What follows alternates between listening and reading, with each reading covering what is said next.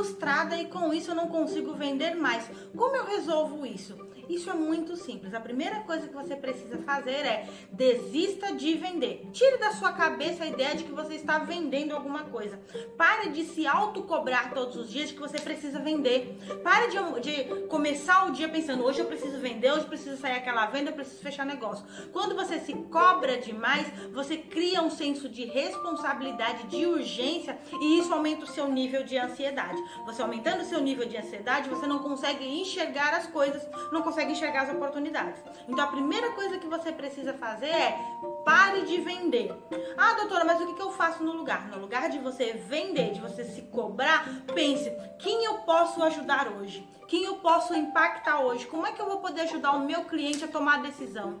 A sair daquele problema que ele está passando. Quando eu faço isso, eu aumento meu nível de intensidade na entrega e consigo ter mais resultado.